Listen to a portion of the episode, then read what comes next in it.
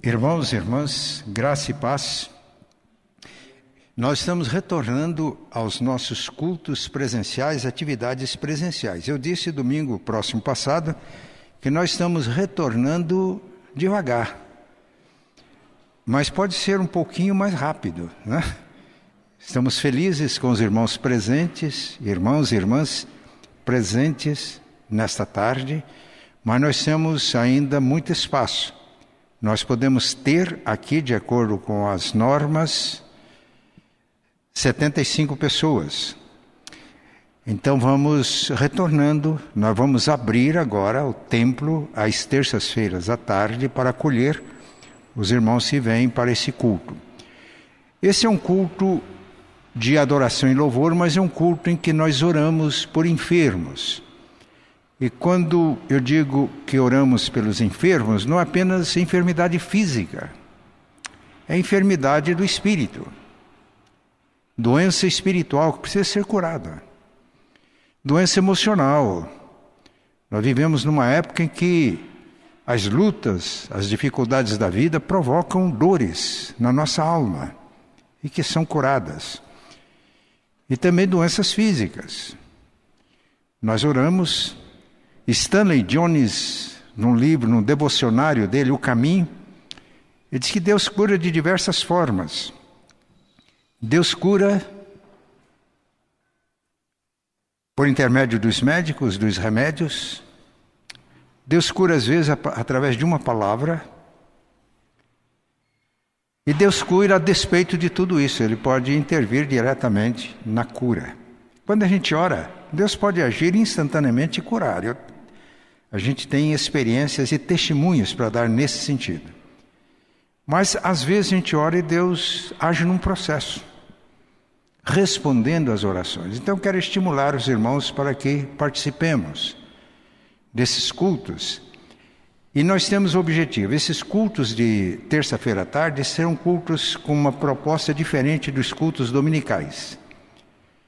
Nós não vamos passar de uma hora isso para que irmãos possam programar para vir. Aqueles que podem, é claro, irmãos que gostariam e não podem por causa de trabalho, de, de responsabilidades que têm. E é também um culto em que a gente convida pessoas para vir. É, nós vamos servir as pessoas, as pessoas que têm necessidades uma forma, uma janela da alma que se abre para o Evangelho são as necessidades nossas. E em necessidade a gente ajuda as pessoas, dando a elas uma oportunidade de receber oração, uma palavra. E Deus pode converter pessoas nesse trabalho. Então, eu estou falando aqui agora a igreja, né? Nós queremos que estes cultos, ou é o nosso plano, o nosso desejo, a nossa oração, que esses cultos de terça-feira às 15 horas sejam cultos também de colheitas. Eu creio que isso é possível e para isso é preciso o nosso empenho. Uma igreja uma vez fez uma campanha para que os crentes frequentassem mais os cultos. Eles tinham um slogan: a tua presença é estímulo para a minha presença. E a nossa presença é estímulo para a presença de pessoas que estão necessitadas em todas as áreas espírito, alma e corpo. E quando percebe o nosso interesse, o nosso amor, elas se abrem para aquilo que Deus tem para elas também. Então, estou dando essa palavra à igreja nesta tarde todas as terças-feiras, a não ser que mudem as normas das autoridades sanitárias. Parece-me que não, parece que estão diminuindo as restrições, com todos os cuidados. Né? Todos os irmãos que estão aqui nessa tarde estão com máscaras, é isso mesmo. Nós mantemos o distanciamento com todos esses cuidados, mas nós vamos abrir o nosso templo às quintas-feiras à tarde para este trabalho. A pastora Priscila não pôde vir hoje, ela deveria entregar a palavra hoje, ela não está bem de saúde. Não é coisa tão grave que gere preocupações. No, no momento próprio, nós vamos também orar por ela. Nas últimas vezes que entregamos a palavra aqui, nós fizemos reflexões no Salmo 127. O Salmo 127 é o salmo da casa. Começa assim, né? Se o Senhor não edificar a casa, em vão trabalhos que a edificam. Mas a casa na Bíblia não tem o sentido só de um edifício onde a gente mora, mas significa também família. Aqui na minha Bíblia está escrito que é um salmo de Salomão. Por isso, algumas pessoas entendem que ele está se referindo aqui à casa, ao templo de Jerusalém, que ele foi o construtor. Mas o sentido do salmo nos fala também de casa, família. Nós vamos encerrar hoje a meditação neste salmo. Ele começa assim: Se o Senhor não edificar a casa, em vão trabalham os que a edificam. Edificar a casa não é só construir um edifício, ou seja, um templo destinado aos cultos, à adoração de Deus, ou uma casa para uma família morar. Mas na Bíblia, edificar uma casa significa construir uma família. Quando o carcereiro de Filipos perguntou a Paulo e Silas o que devo fazer para que seja salvo, a resposta foi esta: crê no Senhor Jesus e serás salvo, tu e a tua casa, a tua família. Se o Senhor não edificar a casa, é bom trabalho os que edificam.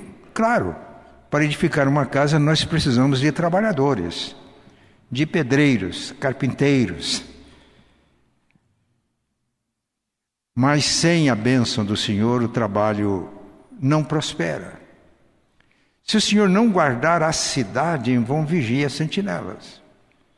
Claro, nós precisamos de sentinelas, precisamos de polícia nos seus postos. Mas sem a bênção de Deus, sem a confiança em Deus, nós nunca vamos sentir o suficientemente seguros. É ou não é assim? Sempre há o perigo da sentinela falhar, dormir. E a última meditação foi nessa passagem. Inútil será levantar de madrugada, repousar tarde, comer o pão que penosamente granjastes, porque aos seus amados ele o dá enquanto dormem. Isso não significa que a gente não precisa trabalhar. Pelo contrário, a Bíblia é clara: quem não quiser trabalhar, não coma. Mas quando nós trabalhamos confiando em Deus, descansando em Deus, nós temos o doce sono do trabalhador. E enquanto descansamos, o Senhor faz prosperar a obra das nossas mãos. Mas hoje é um texto muito conhecido. E essa segunda parte está ligada à primeira do salmo. Herança do Senhor são os filhos o fruto do ventre, o seu galardão. Feliz o homem que enche dele a sua aljava. Não será envergonhado quando tiver que pleitear com seus inimigos à porta. Os filhos são herança do Senhor. Agora, nem todos aqui, nesta tarde, muitos estão em casa, nem todos são pais pai ou mãe, mas todos nós somos filhos. Somos filhos. E o texto diz que os filhos, para os pais, para a família, são herança do Senhor. Os filhos não trabalham, não é verdade? A gravidez, às vezes, tem os seus problemas. O parto é doloroso. Eu não tenho essa experiência, mas eu sei. Uma vez eu estava num gabinete dentário e numa revista estava escrito assim um artigo: Parto sem dor. E como a gente tinha um tempo de espera, eu sugeri para que a minha esposa lesse Parto sem dor. Ela terminou, deu tempo, E eu perguntei: O que, que você achou disso? Ela olhou bem séria para mim e disse: Foi homem que escreveu. Os irmãos já entenderam. Falou que as crianças nascem, o ser humano exige muitos cuidados. Né? Noites, às vezes, que não são bem dormidas, cuidados com a saúde, alimentação. Os dias vão passando, os amiguinhos, cuidado com as companhias, escola, os perigos. Nós já vimos isso. Dá trabalho. Eu tenho um colega pastor, disse que ele estava conversando com uma pessoa recém-casada. Ela disse: Nós não queremos filhos. Filhos são trombolhos. Dão muito trabalho. Nós queremos viver a vida. Claro que o colega pastor, o irmão pastor, teve que ministrar a palavra. Filhos são herança do Senhor. O fruto do ventre é o galardão que Deus nos dá. Qual a alegria do pai e da mãe? Ver os filhos se desenvolverem. Quando vão firmando, dão os primeiros passos. Quando pronuncia as primeiras palavras, que coisa boa. Quando faz a primeira gracinha, né? coisa de crianças. Quando vão para a escola, começam a aprender a ler. Os pais zelosos, quando observam boas notas. Há também os dissabores. Mas a alegria dos pais é ver os filhos crescerem, crescerem. E chega um momento que não ficam mais com a gente. Alguém disse que um bom pai não é aquele que cria um bom filho, mas é aquele que cria um bom pai. Então, aquele que leva o filho à maturidade, ao ponto de o filho não depender mais dele, e pode dar continuidade a essa missão de ser pai e um bom pai. Aliás, um bom pai fica muito feliz quando o filho torna-se um pai melhor do que ele foi. Isso mostra que ele cumpriu bem a missão. Os filhos são herança do Senhor. Deus é o autor da vida. A vida vem de Deus. O salmo diz: Em ti está o manancial da vida, na tua luz vemos a luz. Mas Deus concede aos seres vivos esse privilégio de dar continuidade à geração da vida. E o ser humano, criado à imagem e semelhança de Deus, tem um alto privilégio dado por Deus de criar filhos que sejam também a expressão da imagem de Deus. E quando chega no momento próprio que os filhos nossos vão para cumprir a sua missão, que alegria! Quando eu estava em Curitiba da outra vez, o meu filho fez música aqui em Curitiba, tocando em orquestras, mas foi fazer um. A Alemanha fazer um teste. Ele tinha que fazer um, um teste de suficiência na língua de lá, os conhecimentos dele. Se aprovado, ele faria uma pós-graduação na Alemanha. Nós fomos levá-lo ao aeroporto. O nosso coração ficou pequeno. Eu segurei a barra, mas lágrimas desciam dos olhos da Eloá. E eu me lembrei do salmo. Como flechas na mão do guerreiro, assim são os filhos da mocidade, que nós geramos quando nós, er, nós éramos ainda, Eloá e eu, bem jovens. Estamos lançando a flecha.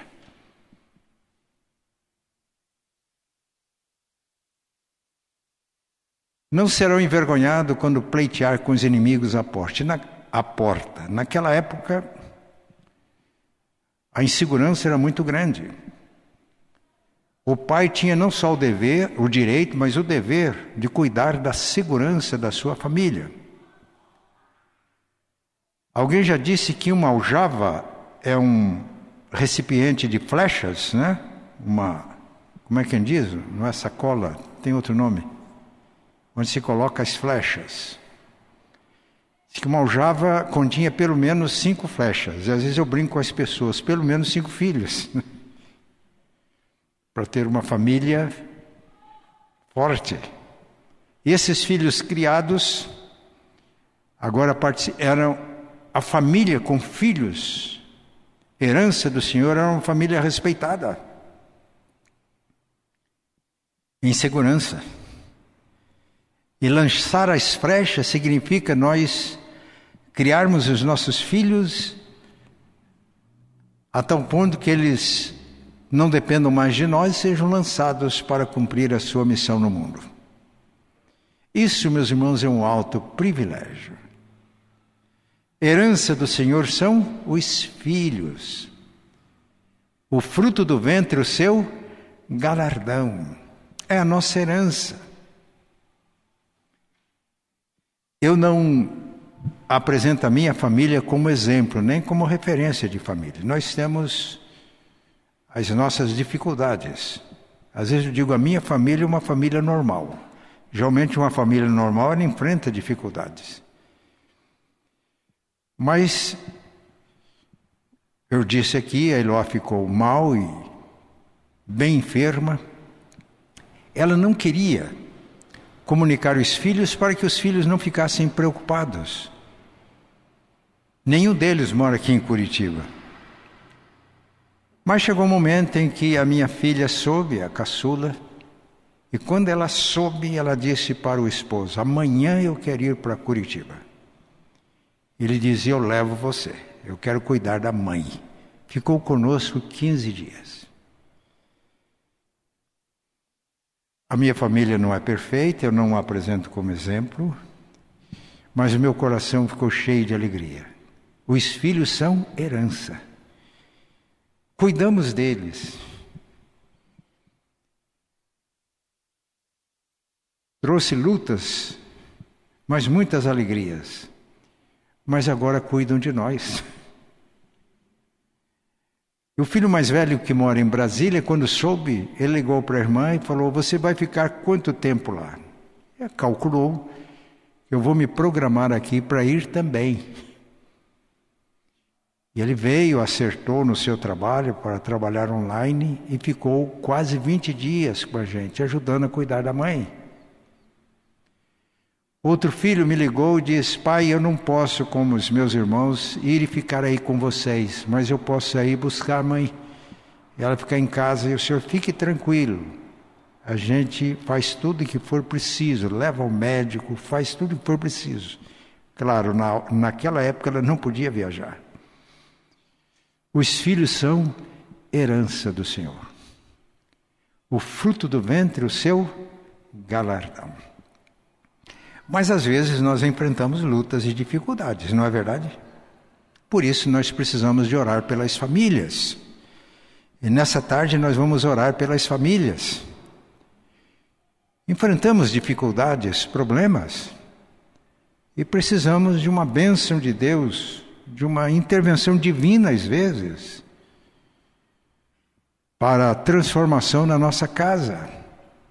Eu vou contar uma experiência para estimular a nós orarmos pela nossa casa, pela nossa família orarmos pelas famílias.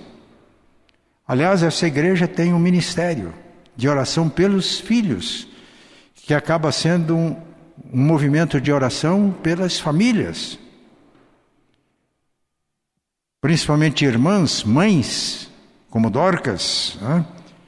tem se colocado à disposição de Deus para este trabalho, mas todos nós precisamos de orar pelas nossas casas, pelas nossas famílias. Eu vou dar um exemplo. Eu estava iniciando o meu ministério na igreja que eu assumi, percebi que havia muitos problemas, muitas lutas, muitas dificuldades, pecados, erros. E naquele zelo de um pastor que está começando, eu ficava aflito como é que a gente vai resolver estes problemas? Alguns casos que eu achava que devia levar ao conselho. Por outro lado, não me sentia seguro. Aí eu estava orando o Salmo primeiro, e o Salmo primeiro, a certa altura, diz: Porque os ímpios não subsistirão no juízo, nem os pecadores na congregação dos justos. Aí resolvi convocar a igreja para orar, durante um tempo determinado, todas as manhãs, cinco horas da manhã. Eu estaria no templo todos os dias, no tempo que determinamos, cinco horas para orar pela igreja. Orar para que o Espírito Santo operasse em nós, nos santificasse. Um ambiente de santidade. Nós tivemos muitas experiências, mas numa manhã, terminada a reunião, cinco horas da manhã, um grupo considerável de irmãos e irmãs orando. Um irmão chegou para mim e disse: Pastor, vamos continuar estas reuniões. Deus está nos abençoando. Se você tiver um tempo, ele me disse: Eu quero contar um testemunho. Claro que eu tinha tempo. Ontem, depois que fui aqui da reunião de oração para casa, resolvi fazer o culto doméstico, que estava esquecido na casa. E aí veio a esposa e o casal de filhos, eram crianças, nove, onze anos de idade. Ele leu a Bíblia e quando ele leu a menina, a menina, é um casal de filhos, ela disse para os pais: Papai, mamãe, Jesus está aqui. Mas ela falou de tal maneira que causou um impacto neles. Aí o menino, o filho, começou a orar. Na medida que ele começou a orar, o Espírito Santo começou a agir, quebrantando os corações. Veio consciência de pecado começaram a confessar os pecados. Começaram a derramar lágrimas, pedindo que Deus tivesse misericórdia da casa, da família. Depois passou aquele momento, conseguiram tomar o café da manhã. Tinha um presbítero na igreja, muito amigo da família, um homem que servia a Deus. Eles ligaram, o presbítero estava disponível e foi à casa deles. Compartilharam a experiência e continuaram as orações em casa. Oraram a manhã inteira. Ele disse, pastor, Deus está restaurando a nossa casa. Ele disse, eu tinha problemas tão sérios que não faz muito tempo, por pouco, eu não fiz uma loucura. Eu tive o desejo de acelerar meu carro e jogá-lo contra um poste e acabar com os problemas. Mas Deus não permitiu. Aquela casa tornou-se um cenáculo. Aquele irmão tornou-se um evangelista. Como resultado do trabalho dele, surgiu uma congregação numa cidade vizinha. E os dízimos atrasados que ele não estava entregando e decidiu integrar foi suficiente para construir um templo naquela cidade. Mas eu contando a experiência apenas de uma família que foi restaurada. Eu teria outros testemunhos para contar. E estou contando este testemunho, contando este fato para nos estimular a orar pelas nossas casas. Deus quer restaurar as nossas famílias. Quando as famílias estão firmes, saudáveis na vida espiritual, a igreja é saudável. E a igreja sendo saudável, ela torna-se bênção nas mãos de Deus para abençoar outras vidas e abençoar famílias a nossa visão como igreja é de ir para os lares, entrar nos lares, como Jesus entrou no lar de Zaqueu e o lar de Zaqueu foi transformado. como Pedro entrou na casa de Cornélio toda a família de Cornélio, seus parentes e amigos íntimos se converteram e nasceu uma igreja em Cesareia. Como Ananias entrou na casa de Judas, lá em Damasco, ministrou a Saulo, que recuperou a vista, foi curado, foi batizado e ficou cheio do Espírito Santo, iniciou uma jornada missionária. Os irmãos acreditam que Deus pode fazer isso hoje? Então, incentivo para orarmos pela restauração, pela bênção das nossas casas, das nossas famílias, para que possamos, com alegria no coração, dizer: os nossos filhos são herança do Senhor. A nossa casa é casa de oração. Eu e a minha casa, disse Josué, serviremos o Senhor. Deus quer construir casas, lares, Deus quer restaurar famílias, Deus quer restaurar vidas. E nós temos uma missão em Curitiba nesse sentido. Portanto, não vamos ficar acomodados. Né? Não vamos ficar acomodados. Por isso, eu convido os irmãos para que voltem na terça-feira. Irmãos e irmãs. Os irmãos estão em casa, podendo, eu sei que alguns até gostariam, mas não podem vir. Vamos estar aqui. Não é só para receber. Vamos estar aqui para interceder. Enquanto os presbíteros estiverem orando e ungindo as pessoas, vamos estar juntos como corpo intercedendo. Para que Deus restaure famílias, casas e o reino de Deus avance. Esta é a nossa palavra. Vamos fazer isso? Então vamos retornar na próxima terça-feira. Hoje nós temos dois presbíteros aqui, o presbítero Onésimo e o presbítero José Luiz, tá certo? Às vezes essa máscara eu não reconheço as pessoas de longe. Ok. Vamos retornar. Eu espero que as restrições vão diminuindo, que essa pandemia vai passando. Se por acaso voltarem restrições, nós vamos obedecer as normas das nossas autoridades sanitárias. Mas eu creio que é o momento de nós retornarmos com entusiasmo, com zelo, com ardor. É assim que nós conseguimos não só ser incendiados pelo amor de Deus, mas por nosso intermédio Deus pode incendiar vidas para que sejam abençoadas por Ele.